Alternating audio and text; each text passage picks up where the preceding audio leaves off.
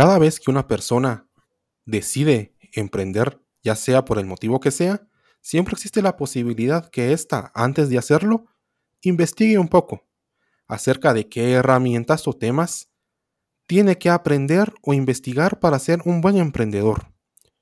Para nosotros las personas que usualmente acompañamos a estos emprendedores, es algo que no siempre sucede y que a la larga nos trae muchas desventajas. Pero, ¿y cuando esto pasa? ¿Qué temas son aquellos que nosotros les podríamos recomendar? Bienvenidos a Podcast Cutic en su episodio número 7 de la séptima temporada. Les habla Ángel Takam y, como siempre, mis compañeros Edwin Sack y Omar Takam. Así que, iniciemos con este tema. Por mi parte, solo daré un pequeño estartazo. Y es, podemos dividir estos conocimientos en diferentes tipos. Uno, un conocimiento duro como tal, donde podríamos agregar uso de herramientas digitales, finanzas y otra gran lista que poco a poco las vamos a ir viendo. Y otro también las habilidades blandas, control emocional, resiliencia y otras muchas más. Así que, compañeros, ¿quién quiere comenzar e ir expandiendo esta lista? Sí, mira, para ir poniéndolo así de una forma bastante concisa, bastante concisa, yo mencionaría lo que serían las habilidades técnicas. Cuando hablamos de las habilidades técnicas nos referimos a la habilidad dura que vos justamente mencionabas, con la cual podemos llevar a cabo ese, esa idea de negocio. Por ejemplo, si es algo relacionado con alguna aplicación, pues tenemos que saber programación específica para poder desarrollar ese software, ya sea para dispositivos móviles, o algún otro tipo de dispositivo. Si vamos a desarrollar un videojuego, tener el conocimiento de programación, artes, etc. Si vamos a producir chocolate, tener las habilidades para desarrollarlo. Esto es muy importante y tenemos que tomar en cuenta también que hay muchos centros de apoyo al emprendimiento. Bueno, tal vez en Guatemala todavía no, pero en otros lados y en otros países ya se está estandarizando que como barrera de entrada, como un requisito para poder participar en estos programas de emprendimiento, sí necesitan tener estas habilidades duras, ya que gracias a estas podemos asegurar que va a tener más vida o que va a tener más probabilidades de éxito en el, en el mercado estos posibles emprendimientos. Sí, mira, yo diría, como profesor, principalmente hablando ahorita, creo que una de las habilidades que no se suele mencionar, pero para mí es importante eh, ponerla sobre la mesa es aprender a aprender. Yo creo que es una habilidad que muy pocos tenemos, eh, me incluyo yo ahí porque en su momento llegué a pasarlo también. Y creo que los emprendedores, antes de, de aprender las habilidades blandas, las habilidades duras, y muchas situaciones eh, que necesiten en su momento, creo que lo primordial o con lo que deberían de empezar, al menos consejo como, como experto en educación y como profesor, es primero aprender eh, cuál es la forma, valga la redundancia, y sé que me voy a repetir mucho, aprender, aprender, pero cuál es la forma en que ustedes aprenden. ¿Cuál es la forma en que ustedes aprenden? Ustedes mejor se conocen. Algunos van a decir, yo aprendo más en la lectura, pues tal vez me esfuerzo un poco más en conseguir eh, cursos, conseguir libros, conseguir eh, posts que tengan que ver con lo escrito y con lo leído. Otros aprenden mejor a través de imágenes, no hablo videos, sino imágenes. Tal vez me conviene este, eh, aprender con infografías, aprender con historietas, o aprender con cursos y tutoriales que involucren más el aspecto visual, las imágenes, las presentaciones, etc. O libros muy visuales. Y también eh, tenemos a las personas que aprenden más con audio, entonces tenemos los podcasts, eh, e incluso los audiocursos que se están volviendo muy populares, o los audiolibros, o las que aprenden más eh, con video. Incluso también podemos ver combinaciones de, de estos tipos de aprendizaje. Entonces muchas veces nos cerramos a, es que no aprendo nada porque eh, tengo que leer o no me gusta estar viendo imágenes o me cansa estar. Entonces busquemos primero cuál es la forma que nosotros aprendemos, cuál es lo que, eh, la forma en la que nos gusta más obtener conocimiento. Creo que siempre parto yo de ahí con mis alumnos y en general cuando llevé la especialización siempre nos decían eso, ¿verdad? Lo, lo más importante que una persona que está aprendiendo habilidades de diferente tipo o en academia o de manera particular o incluso aprendiendo de otras personas es descubrir cómo aprenden mejor. Entonces yo me quedaría con lo primerito es aprender a aprender, ¿verdad? Primero descubrir cuál es la forma en que yo adquiero mejor conocimiento y segundo, y ya doy paso a, ustedes, sería buscar las plataformas que más se me acomoden para aprender. Eh, en programacutic.com, en el último post que yo escribí al menos, recomendé tres plataformas que tienen en cuenta eh, las diferentes formas de aprendizaje, ¿verdad? Aquellas que son más de lectura más de visual de imágenes, ahí hay una plataforma, unas de video, etcétera. Entonces yo creo que también esa es la segunda parte. Descubrir cuáles son las plataformas fiables. Por cierto, nosotros tenemos una, edutapirus.com, eh, que me van a servir para aprender las diferentes habilidades. Hay gratuitas, hay de pago, eh, que sean gratis no quiere decir que sean malas y que sean de pago no quiere decir que sean buenas, así que hay que escoger correctamente, no solo por el tipo de contenido, sino también cómo dan estas plataformas los contenidos e incluso la interfaz de las plataformas. Todo eso afecta y la única forma de hacerlo es autoevaluándome al momento de ponerme a estudiar. Entonces yo quisiera romper mi participación con, con, esta introducción de que para mí estos dos aspectos son los más importantes a la hora de adquirir habilidades para emprender y más adelante ya diré cuáles son las habilidades que yo considero necesarias en un emprendedor. Sí, acá se ha tocado un punto bastante importante. Incluso hasta podemos mencionar que es hasta algo filosófico o hace un conocimiento especial, pero simplemente se trata de conocernos a nosotros mismos y saber bien si podemos funcionar también como emprendedores. Y claro, acá no solamente podemos decir que puede ser incluso culpa solamente del emprendedor potencial, sino también de toda la cultura que se estaba manejando desde ya hace varios años, de la imagen falsa de cómo es un emprendedor que ser un emprendedor es una estrella, una estrella de rock, un rockstar, que va a ser millonario, que esto, que lo otro.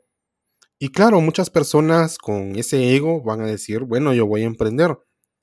Y número uno, fallan en esa parte de decir, bueno, qué conocimientos tengo que conocer, qué tengo que aprender para poder seguir avanzando. Y simplemente vemos a personas con egos super inflados que simplemente y tristemente cuando llegan, digamos, a algún tipo de evento donde se congreguen muchos otros emprendedores, simplemente hacen pasar un mal rato a otras personas que tal vez no tienen un conocimiento muy amplio, pero que están conscientes que no lo tienen. Y las personas que están mucho más ubicadas simplemente los miran mal. No digamos otra cosa o llamarlos de alguna forma despectiva, simplemente los miran mal y saben que esta persona no está en un mundo real por no querer abordar estos temas. Una vez tocado esto, también sí me gustaría profundizar, número uno, en lo que dijo Edwin, la forma en que se aprende cada uno. A mí en lo personal, durante muchos años, siempre me agradó más el contenido de lectura. Podían haber tutoriales, podrían haber otro tipo de, contenido, pero yo siempre buscaba algo escrito, para mí era mucho más fácil ponerme a leer una guía, ponerme a leer algo donde estaba todo especificado y podía aprender de mucha mejor forma así. Ya ahorita conforme pasar de los años ya me he ido acoplando también a lo que son videotutoriales y este tipo de contenido más interactivo. También, una vez mencionado como experiencia propia esta parte de cómo aprende cada uno, sí me gustaría de nuevo tocar lo que menciona Omar, y son las habilidades técnicas. Muchas veces muchos emprendedores fallan en estas habilidades técnicas. Ustedes no me dejarán mentir, uno de los primeros emprendimientos que, que tuvimos fue una persona que tenía una idea en ese momento muy interesante, pero no tenía las habilidades técnicas para poderlas desarrollar. Esto pues se, buscó una persona que se le pudiera sumar al emprendimiento.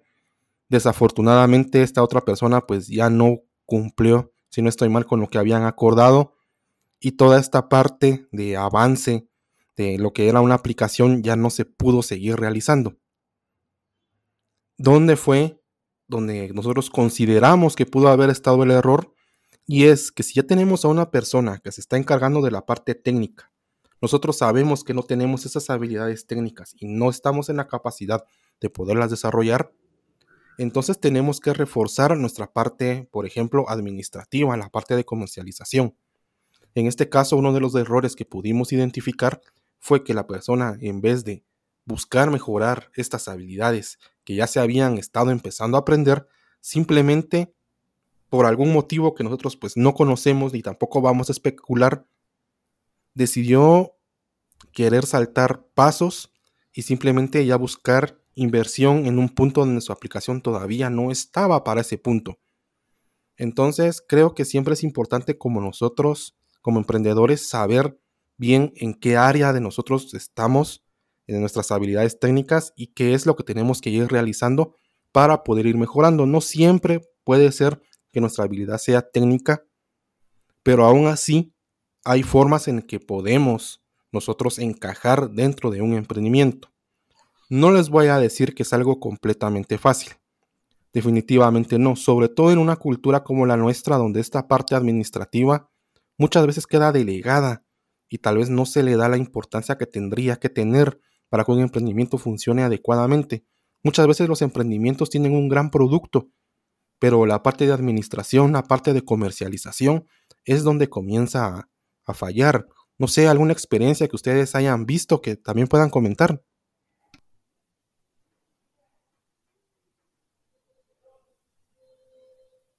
Sí, yo puedo comentar una casi similar.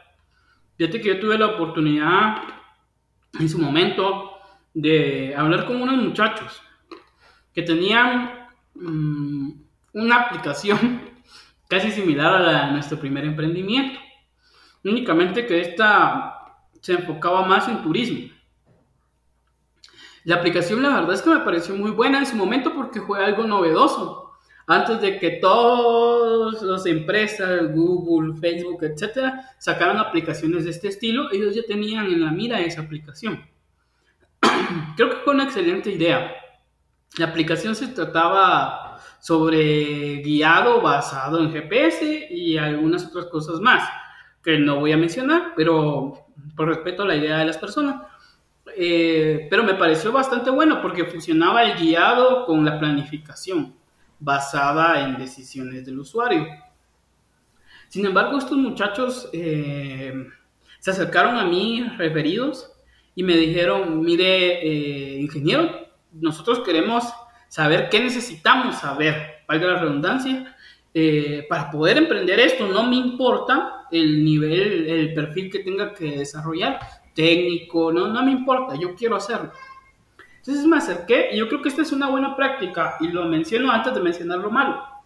Esta es una buena práctica. Si nosotros queremos saber por dónde empezar, podemos acercarnos con profesionales que nos den cierta guía. Si estamos comprometidos a aprender las habilidades duras o blandas necesarias para iniciar nuestro emprendimiento. Creo que esa es una buena idea. Si yo estoy perdido y, o la información en internet no abruma, lo mejor es acercarme a expertos. Puede ser a un centro de incubación, de preincubación, a mis profesores de la universidad o a alguna persona eh, con un nivel técnico alto que yo considere de confianza para que me oriente.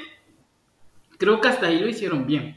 Sin embargo, pues yo les decidí apoyar, ¿verdad? Les expliqué cómo funcionaba esto, qué necesitaban desarrollar y se abrumaron yo creo que esa es una de las cosas eh, que sufren mucho las personas que tal vez eh, falta, les falta conocimiento técnico. Abrumarse al escuchar todo. Y yo les empecé a explicar eh, como con dibujitos lo necesario para que ellos pudieran empezar.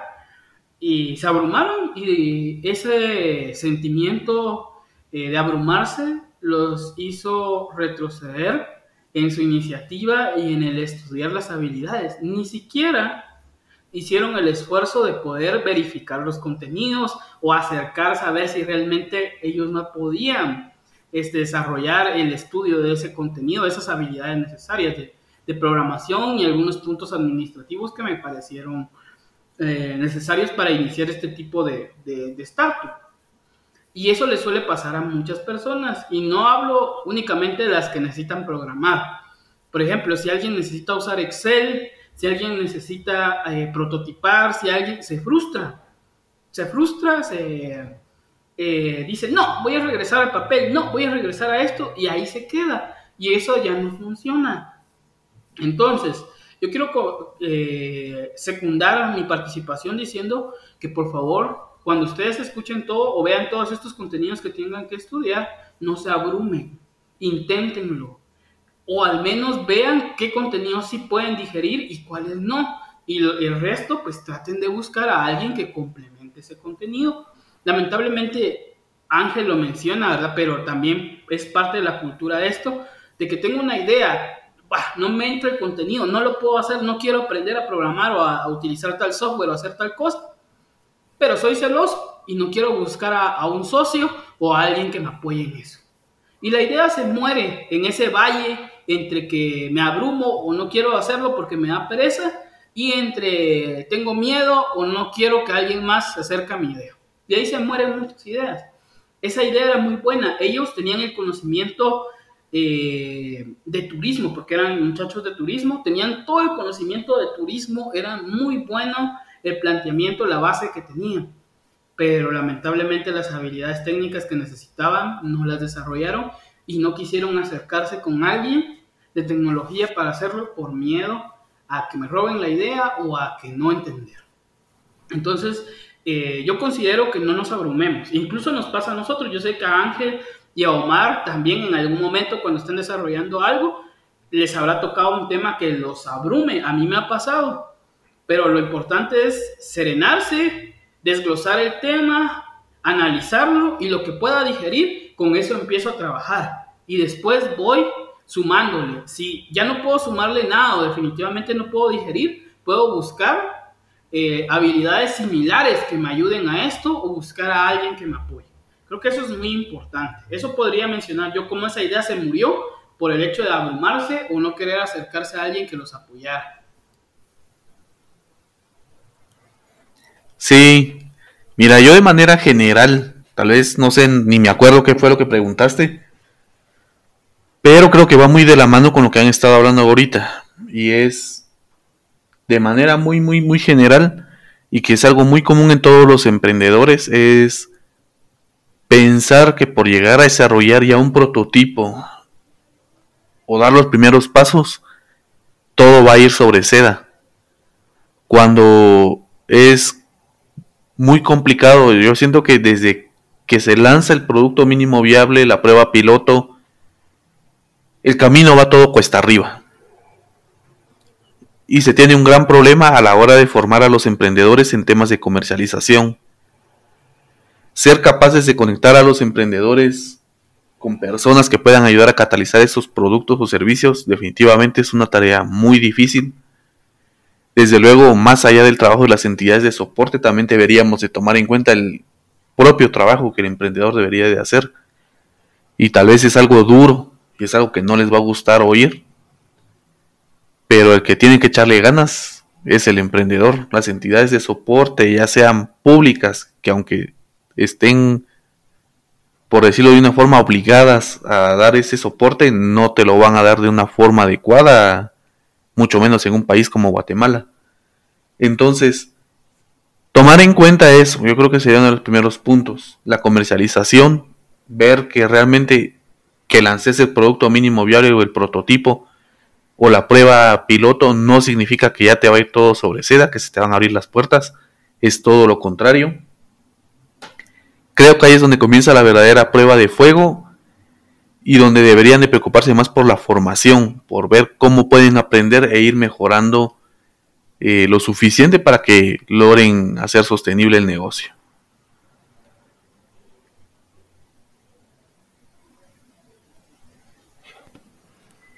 Sí, creo que podríamos tal vez ir consolidando parte por parte de lo que hemos estado platicando. Y en esta parte, al menos en mi opinión, mm, lo podría resumir o sintetizar como ustedes gusten. ¿Qué es lo que necesitamos en cuestiones blandas, por, por ejemplo? Número uno, se podría llamar cierta uh, humildad de poder decir, bueno, voy a emprender, puede que no conozca todo acerca de lo que estoy haciendo y puedo buscar a una persona, un mentor, que me ayude durante ese trayecto, que pueda ir viendo y me pueda ir dando algunos tips, cierta guía para que no me quede yo en el camino y que esto no vaya a funcionar. Y de esa manera, pues que mi trayecto, que mi emprendimiento pueda superarse de una forma mucho más fácil. En contraste con esto, también tenemos que tener cierta resiliencia porque como ya lo hemos dicho en muchos otros podcasts, no es algo completamente fácil. Tenemos que tener bastante criterio de lo que estamos haciendo. Ya ustedes pueden buscar ahorita en la lista de reproducción del podcast el episodio de ¿Qué hago si mi asesor me dice que soy súper? Donde también menciona a este tipo de asesores que tal vez no guían de la mejor manera al emprendedor. Entonces, toda esta parte de cuestiones blandas es un contraste entre los emprendedores y que muchas veces, afortunadamente, hay muchos que ya lo tienen. Puede ser la forma en que se educaron, su propio carácter como tal, pero saben cómo desarrollarse, saben bien cuando alguien les está dando un buen tip, pueden empatizar con estos mentores, con los asesores, verifican la información que les están dando, contraponen lo que les dieron en un curso con la información que encontraron, preguntan, eso es muy importante, realizan preguntas. Y así de esa manera, pues pueden ir avanzando mucho más rápido, pero simplemente porque tiene esa gana de poder conocer, no está cerrado a nuevas ideas, a nuevas propuestas. Ahora bien, cuando ya hablamos de cuestiones más técnicas, en cuestiones de herramientas, ¿qué herramientas consideran que puede ser muy importante para algún emprendedor que está comenzando? En mi caso sí me gustaría mencionar una que de hecho pues la estamos utilizando y es excelente para poder trabajar y es esta herramienta de Canva. Simplemente no es tanto porque se hagan al 100% ahí los diseños, porque usualmente pues hay una persona en específico que, que los trabaja, pero muchas veces, por ejemplo, cuando subimos nuestras entradas de blog, se necesita cierto material para poder mm, realizar infografías y cierto tipo de, de material. Y usualmente uno al no ser diseñador, pues esto se complica demasiado. Y es cuando este tipo de herramientas funcionan bastante, bastante bien. Incluso pues tiene una versión gratuita, hay versión de paga. Tal vez la gratuita no nos deja explotarla al 100%, pero es bastante, bastante efectiva. Y he visto también que muchos emprendedores la pueden aprovechar de una manera excelente y sobre todo cuando hay emprendedores que tienen un don para este tipo de, de cuestiones de diseño, que incluso sin ningún tipo de estudio pueden crear cuestiones bastante interesantes y de esa forma aprovechar em, promociones, eh, flyers y cuestiones así para su, emprendimiento. ¿Qué herramientas ustedes considerarían que son importantes que un emprendedor debería de conocer, manejar o al menos explorar para que pueda ir utilizando en su emprendimiento? Una herramienta que sí o sí, bueno, de hecho ni siquiera yo, yo no la considero una herramienta, pero sí que entra en este apartado que mencionas. Sí o sí, así como está la situación hoy en día, algo que no se puede dejar de lado casi que por la mayoría de personas y mucho menos por los emprendedores, sería el uso de redes sociales. Ser social en redes sociales, aunque suene algo redundante es que es increíble ver cómo ha cambiado toda la dinámica después de todo lo que vendría a ser la pandemia post-COVID. Eh, es increíble ver cómo ahora todo lo que se puede lograr por medio de estar comunicando lo que uno hace, cómo está trabajando y por qué es tan importante para un emprendedor. Un emprendedor debe conocer bien cómo es el mercado y una de las formas en las que puede conocer el mercado es pidiendo la retroalimentación de la audiencia, de las personas a las que pretende atender. Esto puede llegar a ser, un poco complicado a la hora de, aplicarlo en la vida real, en, el contacto físico, por decirlo de una forma. Pero una vez que comenzamos a tener estas interacciones en redes sociales, es increíble también ver cómo podemos facilitar todo este proceso de recolección de datos, de saber cómo la gente percibe lo que se está haciendo, cómo lo estamos haciendo y cómo lo podemos mejorar. Y agregado a esto también le podemos agregar algo que si no estoy mal vi en un podcast, no me recuerdo, creo que el mes pasado, hace como un par de semanas, que hablaban de que ahorita ya no es tan importante el lanzamiento de un producto, sino que antes de tener el producto, tener la comunidad lista para el producto. Qué interesante es esto.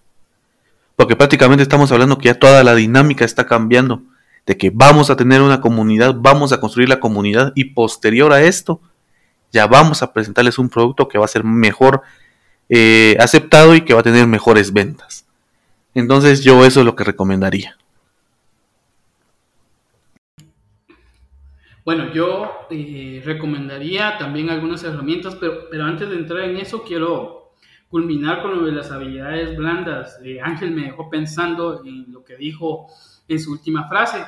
Yo recuerdo muy bien que, bueno, hace, hace un tiempo, tal vez el año pasado, tuve una charla con, con una mi amiga que es psicóloga y hablábamos sobre que era importante que un emprendedor realmente eh, tuviera como habilidad blanda. Y empezamos a discutir un poco basado en nuestras experiencias. Y llegamos a la conclusión, ella desde su parte profesional y yo desde mi experiencia pasando por esto, que creo que las dos habilidades que sobresalen y no importa si es en emprendimiento o en tu trabajo, en tu vida diaria, en tus relaciones amorosas, es el control de las emociones, pero no solo el control de las emociones, sino también el control de las reacciones espontáneas. ¿Qué es esto de las reacciones espontáneas? y esto va muy de la mano con las herramientas técnicas que estamos mencionando. De repente eh, me fue bien en una venta y empiezo a tirar un montón de, de la misma promoción porque me fue bien y cuando me doy cuenta no manejé correctamente esa emoción de excitación, de felicidad y las promociones me hicieron perder porque puse más de lo que yo posiblemente había calculado. Por ejemplo, estoy haciendo un diseño o estoy realizando un prototipo o algo en las herramientas que estemos mencionando y de repente veo que me va quedando bien y me quedo ahí, me quedo ahí, me quedo ahí y ese estrés de estar ahí tratando de mejorar, mejorar, mejorarlo, mejorarlo, termino empeorando. También, ah, hablando de las redes sociales que decía Omar, eh, la reacción espontánea que tenemos cuando vemos un comentario malo de nuestro producto, de nuestra empresa, de nosotros mismos. Porque Ángel dijo esta frase y yo siempre se la repito a, mis alumnos o a las personas que hablan de negocios, porque me recuerdo muy bien de esta frase, frase que dijo Ángel, ¿verdad? Que los emprendimientos son como los hijos de las personas. Nadie va a creer, aunque sea cierto, nadie, nadie es feliz o nadie quiere que le digan que su hijo es feo o que su hijo no sirve para nada por supuesto, eso nos va a pasar a veces con razón y a veces sin razón. Y el manejar esa, eh, esos sentimientos y también esa reacción espontánea que eh, tengamos en ese momento nos va a ayudar mucho. Entonces yo consideraría que el manejo de las emociones y sentimientos más el manejo de las reacciones espontáneas, eh, detenerme a pensar el mensaje que estoy escribiendo, cosas de ese estilo, ¿verdad? ayudan mucho en habilidades blandas para emprendedores y en general. Ahora, herramientas que yo recomiende, fíjense que yo me quedé enamorado y esto es basado también en hechos que recolecté con mis estudiantes. Me quedé enamorado de Figma y me quedé enamorado de Airtable, que de hecho nosotros usamos Airtable en la organización, pero me, me encanta Figma. Eh, Figma es un eh, editor y es eh, una plataforma de diseño.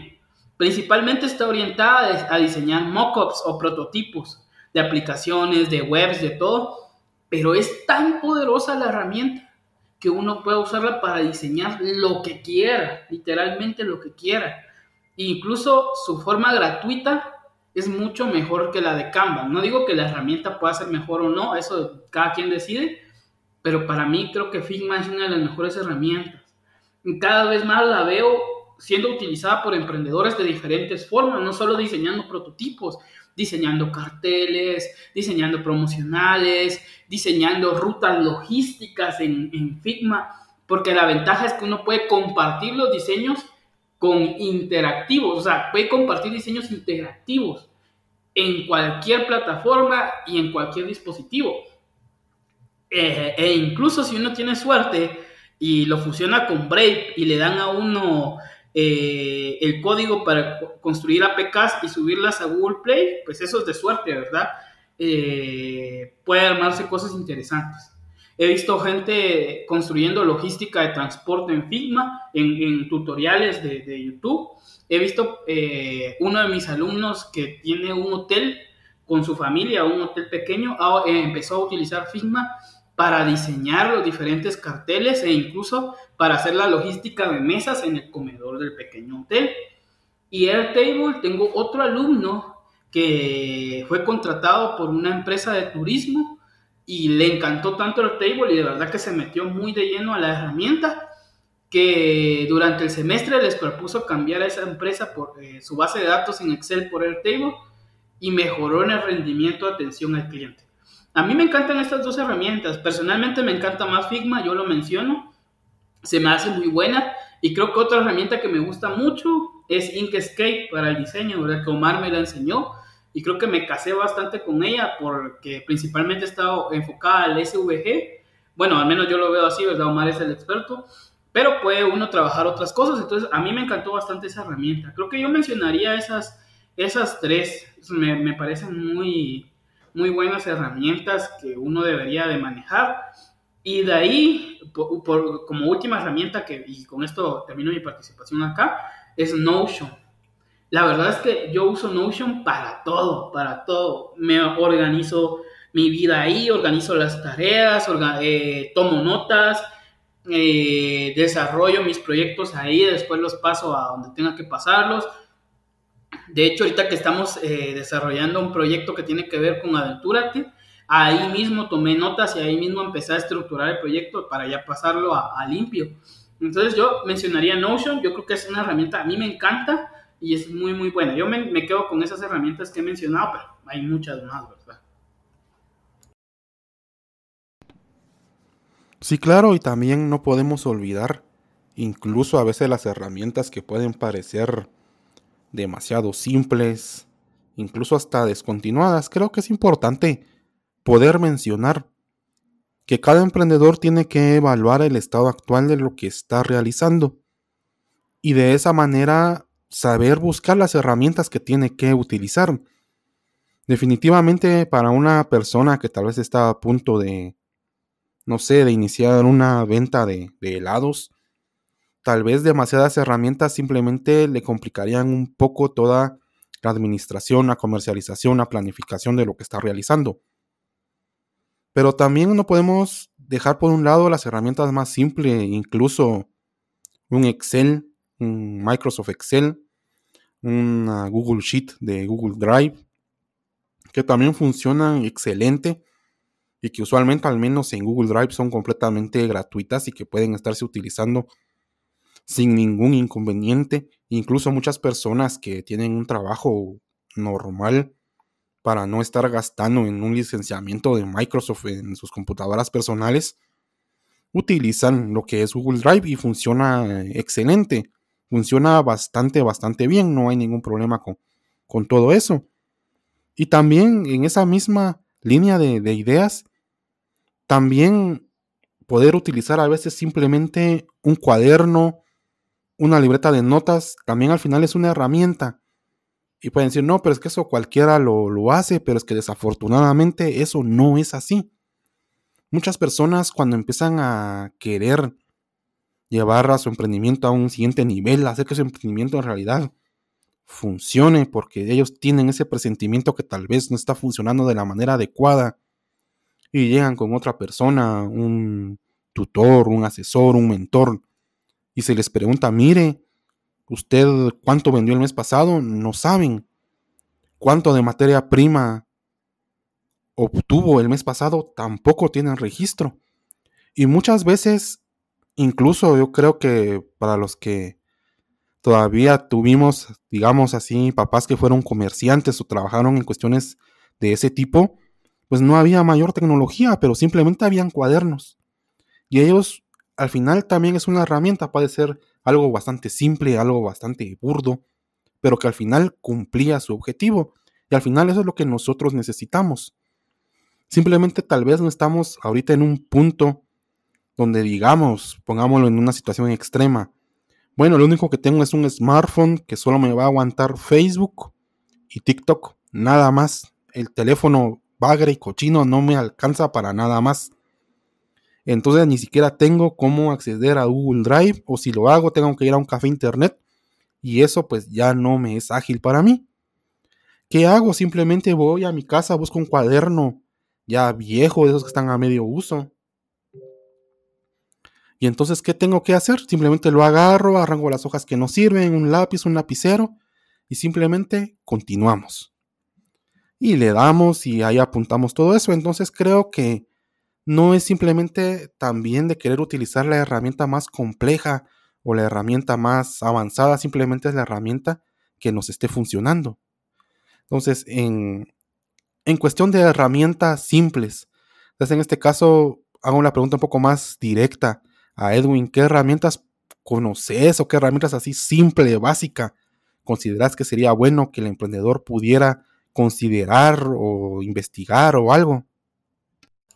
Herramienta simple, simple, básica, básica. Mira, te voy a mencionar dos concretamente.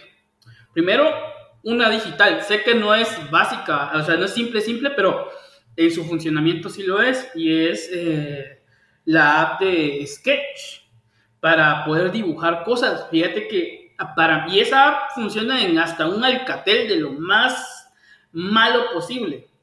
Fíjate que esa app a mí me sirvió mucho cuando iniciamos los procesos y había que hacer formatos y todo. Yo, las ideas a veces se tienen cuando uno va en el bus, cuando uno está comprando, cuando uno está en el baño, cuando uno está en algún momento que no necesariamente es para pensar. Eso sucede por procesos eh, que no vamos a entrar a detalle, procesos técnicos neurológicos que no vamos a entrar a detalle. Pero la cosa es que a mí me ayudó mucho porque ahí puedes dibujar, puedes dibujar, puedes este, hacer tus sketches o puedes eh, incluso escribir como que estuvieras en un cuaderno. Y como te digo, hasta un alcatel de los más antiguos lo corre. Y yo lo digo porque yo lo probé en un teléfono antiguo que tenía. Esa es una simple, pero vamos a entrar en lo más simple todavía. Yo creo que mucha gente no, lo, no ve esto, pero yo lo hago, aunque no, yo lo hago, no, no es por el reciclaje, pero fíjate que lo que yo hago es que tengo un folder de hojas sobrantes, de cuadernos de diferentes estilos, ¿verdad? Y lo que hago es un, un folder con esas hojas que me sobran. Hojas en blanco, hojas en cuadro, hojas en línea, hojas doble cuadro. Y hago mi folder y lo divido por el tipo de hoja. Y así, primero estoy reciclando, y segundo, lo que estoy haciendo al hacer esta técnica, que es muy simple, yo sé que cualquiera tiene cuadernos viejos o hojas viejas o cosas, eh, hojas sobrantes ahí, y en lugar de quemarlas o rejuntarlas o hacer algo, hagan ese folder. Las hojas blancas las ponen en carta, las ponen con las hojas blancas que tengan, las de líneas con líneas y así sucesivamente. Entonces lo que yo hago con esto es que, por ejemplo, en las blancas escribo ideas, eh, dibujo ideas, en las de líneas escribo listados que tengo que, atender. En, las de doble cuadro hago dibujos eh, específicos, diagramas específicos. En las de cuadros hago cuentas. Y ese, ese, fíjate que esta es una herramienta que yo utilizo, es muy útil y no solo ayuda al reciclaje, sino podemos también ahorrarnos dinero de forma inteligente también, porque en el sentido de tener divididas las hojas, le da eh, una sistematización a esa herramienta simple. Entonces yo te comparto esas dos herramientas para aquellos que gustan más de lo digital y dicen, bueno, mi teléfono tal vez no da tanto, seguro les va a correr Sketch. Búsquenla ahí, Sketch tiene un, un eh, su icono es un como circulito cuadradito naranja con una pluma. Y si no, hagan la técnica que les expliqué, ¿verdad? Reúnan todas sus hojas viejas de sus cuadernos, de las hojas sobrantes en blanco, de todo, colóquenlas según el tipo de hoja, la ponen en un folder, les abren, les abren el ojito, las ponen en el folder y úsenlas así. Pueden usar mi, mi método, ¿verdad? Como les expliqué, las blancas para dibujar ideas y poner palabras clave, este, las de líneas para hacer listas de tareas, las de cuadros para hacer anotaciones que tengan que ver con numeración, las de doble cuadro para hacer diagramación, etc. A mí me ha servido mucho y me ha ayudado bastante.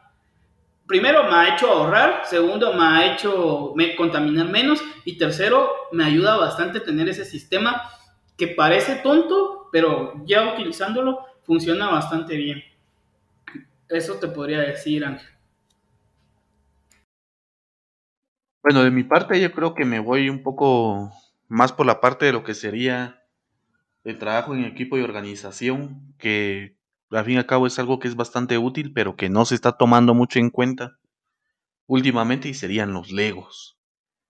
Tal vez pueden ser considerada una herramienta que es simple y cada vez no es simple por el costo que pueden llegar a tener. Más allá de que tenga que ser Lego, específicamente Lego, una cubeta Lego de mil piezas marca registrada, no. Recordemos que siempre podemos encontrar variaciones de, Legos, estos Legos chinos, y estos nos pueden ser muy útiles a la hora de tener reuniones. Va muy de la mano con que podamos estar más sueltos para este tipo de reuniones. También podemos utilizarlos para realizar prototipado, conceptualización de alguna cosa muy específica. Entonces tienen varios usos y dentro de una institución pueden marcar mucho la diferencia de cómo se pueden llevar a dar las cosas. Considero que si todavía estamos en una etapa donde apenas estamos empezando a trabajar en nuestras habilidades blandas, nos va a venir muy bien, porque como lo he mencionado y aunque suene redundante, ayuda bastante a suavizar las cosas, que todo puede ir de una mejor forma.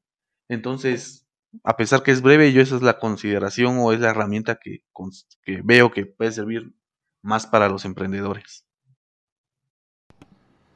Sí, a mí sí solo me gustaría reforzar lo que mencionó Omar, que aprendamos a utilizar los legos como una herramienta, no importa que sean los legos originales, pueden ser los legos patito que uno consigue muchas veces en, en bazares, eh, en el lugar donde uno vive, que son para empezar relativamente mucho más baratos, pero los usos que tienen pues pueden ser bastantes procesos de, ideación, procesos de innovación. Pues hay muchos usos que se les pueden dar y uno puede pensar, bueno, pero yo solamente soy un pequeño emprendedor que está comenzando.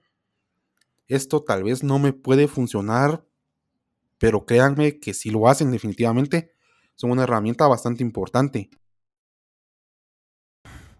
Y aparte de esto, bueno, creo que hemos mencionado pues ya muchas herramientas que sí son bastante útiles, simples, complicadas. Yo creo que en general han sido todas con versiones no libres, pero sí que no son de pago. Que cuando, cuando se actualiza, pues ya pide un, un pago mensual anual. Y por lo tanto, usualmente para el emprendedor pequeño, estas versiones que dan gratuitas funcionan bastante bien. Creo que solamente sí me gustaría agregar lo que son los repositorios de imágenes. Usualmente estas, ¿cómo ayudan? Usualmente aunque tengamos, lo, aunque sea Canva o Figma, como lo mencionaba Edwin, a veces siempre no se queda uno completamente contento con las imágenes que están ya ahí, sobre todo si uno no está pagando ninguna versión pro. Entonces es donde uno puede ir ajustando ya este tipo de, de contenido que uno va creando con este repositorio de, de imágenes. Pues a mí ahorita solo se me viene a la mente lo que es Pixabay, que es usualmente el que siempre utilizo, no porque no hayan más, sino que simplemente es lo único que, es el único que me he memorizado. No sé si hayan otros, definitivamente yo creo que sí lo sabrán. Y bueno, creo que esas son varias de las herramientas que, han, que hemos conocido, que podemos decir que sí son bastante útiles. Y también en cuanto a otros conocimientos, pues está ya las habilidades blandas que también hemos mencionado. Entonces, para ir ya finalizando, compañeros, algo que quisieran ya ir dando para como resumen para finalizar esta edición del podcast. Bueno, para empezar, complementar lo que mencionabas, ¿verdad? De los sitios que nos pueden ofrecer recursos. Está Pixabay, también podemos encontrar otros como FreePic, que es directamente para gráficos que podemos utilizar en nuestros diseños. Y es de buscar, ahí es directamente de buscar. Podemos encontrar música gratuita, videos gratuitos y un montón de recursos que nos pueden llegar a ser de utilidad. Complementando lo que yo mencionaba al principio de redes sociales, también podemos encontrar muchas herramientas que nos pueden ayudar a diseñar y trabajar nuestros contenidos. Una de ellas es Canva, que mencionó Ángel. Otra podría ser Inkscape, que es la que mencionó Edwin. Y directamente para edición de video podríamos usar el DaVinci Resolve, que ya podría ser un poquito más pesado. O podríamos utilizar CapCut, que es un programa para que podamos editar videos desde nuestro teléfono. Por mi parte sería eso de un lado. Ahora, ¿qué otra cosa deberían de tomar en cuenta los emprendedores? Yo creo que la parte de marketing digital viene a ser un sí o sí, va muy de la mano con lo que serían las redes sociales. Si tienen la capacidad y tienen el tiempo, deberían de aprender a utilizar lo que es un gestor de redes sociales. Yo creo que HubSpot tiene una versión que cumple bastante bien en su versión gratuita. También Metricool tiene una. Ambas de esas pueden resultar siendo buenas opciones para comenzar a explorar las redes sociales. Y también podría ser que utilicen algún generador de etiquetas para poder posicionar de mejor forma sus publicaciones. Ahora bien, para ir cerrando y tratar de dar una síntesis de qué tantas cosas deben de tomar en cuenta los emprendedores, a mí sí me gustaría tocar el punto de que deben de ser muy conscientes del entorno que les rodea. Creo que tal vez en este podcast nos centramos mucho en las herramientas y no en otras cosas. Pero en la parte de conocer el ecosistema que les rodea, también abarca a las instituciones que apoyan al emprendimiento, métodos de financiamiento, y qué tipo de concursos pueden haber que pueden apoyar al emprendedor. A pesar que muchas de estas cosas suenan positivas, y como lo hemos mencionado y creo que lo hemos mencionado en muchos podcasts, es de agarrarlas, analizarlas y ver si realmente nos, son útiles.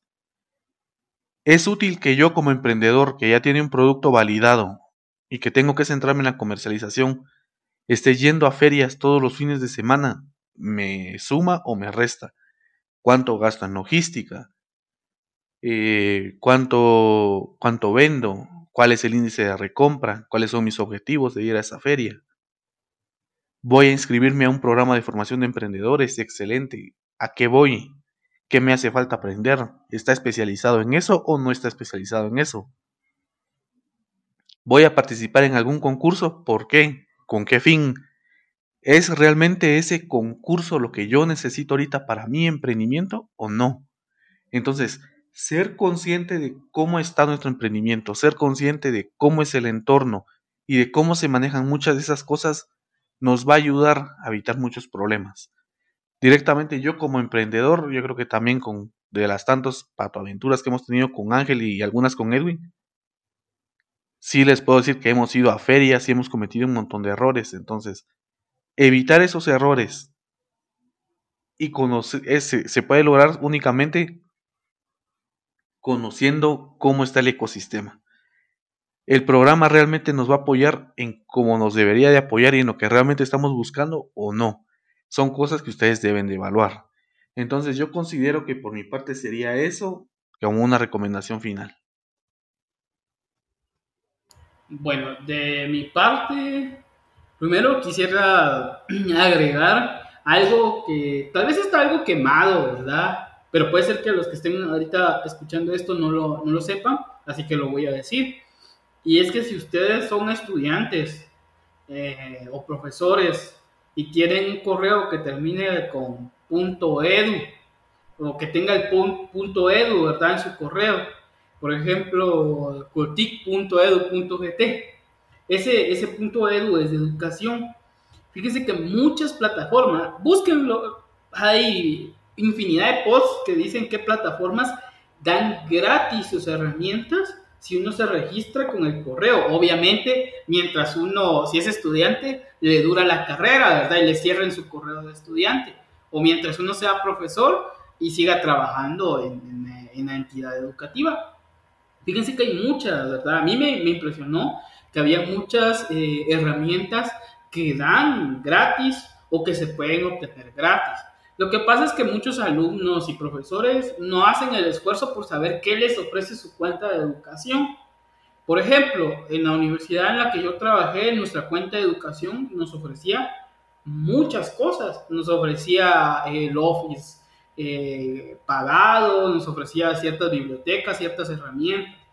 Entonces, ojo, emprendedores y emprendedoras, si ustedes por alguna razón tienen una cuenta de educación o están estudiando o trabajan como docentes pues, tienen su cuenta de .edu, utilícenla, saquenle todo el jugo. Primero, porque si ustedes es privado, están pagando por ello. Y segundo, si no es privado, pues están pagando con sus impuestos, ¿verdad? Entonces, utilicen. Es recomendación y fíjense que en muchos otros países sí lo hacen, pero a nosotros nos da pena o por pereza no exploramos. Entonces, exploren bien qué herramientas pueden obtener por parte de su entidad y exploren qué herramientas separadas de la, de la entidad educativa les ofrecen por ser estudiantes o profesores, eh, pues meses gratis de la herramienta premium o les dan más funciones de las que ya trae la herramienta. Ojo con eso, eso es lo primero, mencionar, ¿verdad? Ya que estamos hablando de herramientas y todo esto. Segundo, eh, fíjense que Omar mencionó lo del entorno y lo del entorno es algo muy importante porque el entorno no solo afecta a nivel eh, que mencionó Omar, ¿verdad? Sino también afecta en cómo aprendo, qué aprendo y por qué aprendo las cosas. Me recuerdo que en mi investigación hice un recuadro donde explicaba cómo es que el entorno afecta de, muchas cosas de los estudiantes. Y recordémonos que un emprendedor o alguien que está iniciando a emprender o quiere emprender es un estudiante del emprendimiento, lo podemos ver de esa forma. Porque no importa si ustedes son un emprendedor que no ha iniciado, que tiene un año, que tiene 10 años, siempre tiene que estudiar. Es una tontería decir, porque mi emprendimiento ya pegó, porque estoy vendiendo lo que quería, dejo de estudiar, dejo de capacitarme. Yo voy a seguir así porque ya soy un grosso o una grosa del emprendimiento de la vida, ya no me interesa. Eso es estúpido y tonto. Yo les digo que no, no tengan ese pensamiento. Ese pensamiento no es el correcto. Ustedes siempre tienen que estar actualizados, siempre tienen que estar aprendiendo cosas, mejorando sus herramientas, mejorando la forma en que trabajan las herramientas. Entonces, mucho ojo, el entorno también modifica estos eh, patrones de estudio, las herramientas que tengamos. Analicemos qué nos rodea, quiénes nos rodean y si realmente eso está haciendo de que no aprendamos lo que queremos aprender o que no eh, estemos utilizando las herramientas que corresponden. Y esto lo digo porque he podido observar a lo largo del trabajo que hemos tenido y a lo largo de la educación impartida sobre emprendimiento, que alguien tiene una idea y la complementa con una buena herramienta y la quiere estudiar. Y de repente, por seguir, por seguir a los gurús de las redes sociales, los falsos gurús, dicen, no, no voy a usar esa herramienta, voy a hacerlo mejor como ellos dicen, o sale estafado o le sale mal.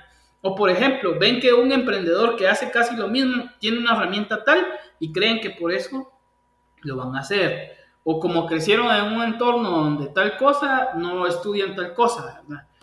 No se trata de eso. Se trata, nuevamente recaigo, al autoanálisis. Eh, eso es algo muy complejo, pero todos deberíamos hacerlo. Y por último, y con esto cierro mi participación en el podcast, quiero decir que para mí hay cinco aspectos importantes que un emprendedor debe de saber. El primero, ya lo dije, aprender a aprender, saber cómo yo aprendo, cuál es mi método de aprendizaje, qué me gusta, cómo me gusta, para poder hacer más fácil y más llevadero todo lo que tenga que aprender, blando o técnico, es más fácil así. Segundo, llevar un curso de creatividad, abrir la mente, es que la verdad muchos emprendedores que he conocido, emprendedoras que he conocido, están cerrados a la creatividad. Le, se enojan cuando alguien dice prototipar. ¿Y eso para qué me sirve? ¿Y ese papel para qué me va a servir? ¿Y ese montón de cosas para qué me sirven? Eso no sirve de nada. Ah, van haciendo su producto y se dan cuenta que están perdiendo dinero o que les sale muy caro o que no les funcionó y ahí van a arrepentir. Ah, pero no querían prototipar porque su creatividad no la han aperturado. Y en parte las personas no tienen toda la culpa, sino también en el entorno que crecieron. Eso ya lo vimos en podcasts anteriores, ya lo hablamos en, en podcasts anteriores, ya lo mencioné. Eh, después, como tercer punto, yo em, diría que también es muy importante conocer qué tipos de herramienta hay. Me refiero a conocer que hay herramientas gratuitas, hay herramientas libres, hay herramientas de pago completo, de semipago, de pago mensual. Eso es muy importante conocerlo. No recaigamos a lo primero que me encuentro, a lo primero que escucho. Muchas veces nos vamos a ahorrar dolores de cabeza o dinero buscando este tipo de herramienta. Cuatro, si uno encuentra algo que tiene que aprender, una herramienta, una habilidad o algo, y me abruma, no lo dejemos porque me abruma. Ya les dije, una de las técnicas que yo les recomiendo a mis estudiantes y de la que se habla mucho es desglosarlo. Desglosemos ese, ese aprendizaje, ese curso, esa herramienta, esa técnica, esa habilidad en cosas pequeñas o en cosas que sean más digeribles que todo completo lo que tengo que aprender e iniciar con lo digerible, lo más fácil y terminar con lo que más me causa repeluso, alejamiento de eso que quiero aprender. Y por último, y con esto cierro mi participación, por favor, no cerrarse, como ya lo mencioné, no cerrarse y decir, ya pegó, mi producto ya se está vendiendo, ya soy, yo soy un emprendedor de 10 años, vos no me vas a decir qué hacer, yo te debería hacer, decir qué hacer, vos no me vas a decir qué herramienta usar. Eso es estúpido. No importa si uno es un emprendedor de un año, no ha iniciado 10 años, 15, 20 años, siempre hay que seguir aprendiendo, siempre hay que seguir mejorando los conocimientos. Si no, imagínense el médico, el médico que dijera, ay, yo ya tengo, aunque pasa, ¿verdad? Ah, yo ya tengo 20 años, ¿Para qué voy a seguir leyendo los nuevos libros? ¿Cómo voy a seguir leyendo las nuevas formas de tratar las enfermedades más sencillo? Es tonto. Lo mismo pasa con los emprendimientos. Mucho ojo ahí. Yo diría que con eso cierro mi participación. Ah, y por último, esto no es de los puntos, pero por último, no le tengan miedo a las finanzas, emprendedores. Eso es algo tonto. La verdad es que entender cómo funcionan las finanzas es de lo mejor que pueda hacer. Yo diría que sería una de las primeras cosas que les diría a los emprendedores que aprendieran cómo es las finanzas, cómo se pone el precio al producto, cómo se le da un porcentaje de ganancia al producto, qué es el punto de equilibrio, cómo funcionan los préstamos, todas esas cosas sencillas hay que aprenderlas. Con eso cierro mi participación. Sí, sin duda creo que ambos comentarios finales son bastante, bastante buenos. Más como que agregar, yo creo que no, no tengo ya mucho que, que decir, simplemente poder mencionar que si bien hay entidades de soporte y otras muchas opciones de apoyo a los emprendedores, al final todo esto siempre termina recayendo en sus manos. Así que, como usualmente se dice aquí en Guatemala, pilas con, con todo eso.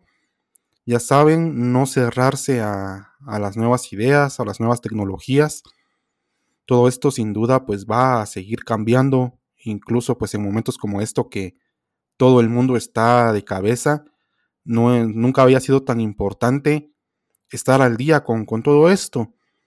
Y como mencionaba Edwin, no importa que ya lleven muchas décadas con un negocio funcionando. Actualmente, si se han dado cuenta, incluso con la pandemia, muchas empresas terminaron cerrando. Y eso que la situación no estaba tan crítica como está ahorita. Sin duda, ahorita se acercan tiempos bastante difíciles, que también no voy a entrar ahí a detalles porque no es el punto del podcast. Aquí nos haríamos pues otra hora hablando de, de eso, pero sin duda es no cerrarse a, a nuevas ideas, seguir aprendiendo, explorar herramientas, no se queden solo con las herramientas que nosotros hemos dado el día de hoy. Pueden seguir investigando, pueden buscar herramientas que se acomoden a sus bolsillos. Pueden ser plataformas en línea, aplicaciones de software libre. Ustedes busquen, ahí está toda esa información. Simplemente busquen lo que se adapte mejor a ustedes. Puede que muchas personas les digan que no usen eso, pero si es la que a ustedes les funciona bien y lo que se adapta a lo que están haciendo, aprovechen. Y con eso completamos el episodio número 7 de la segunda temporada de Podcast Cutic. Muchas gracias por acompañarnos hasta el final y nos escuchamos hasta la próxima.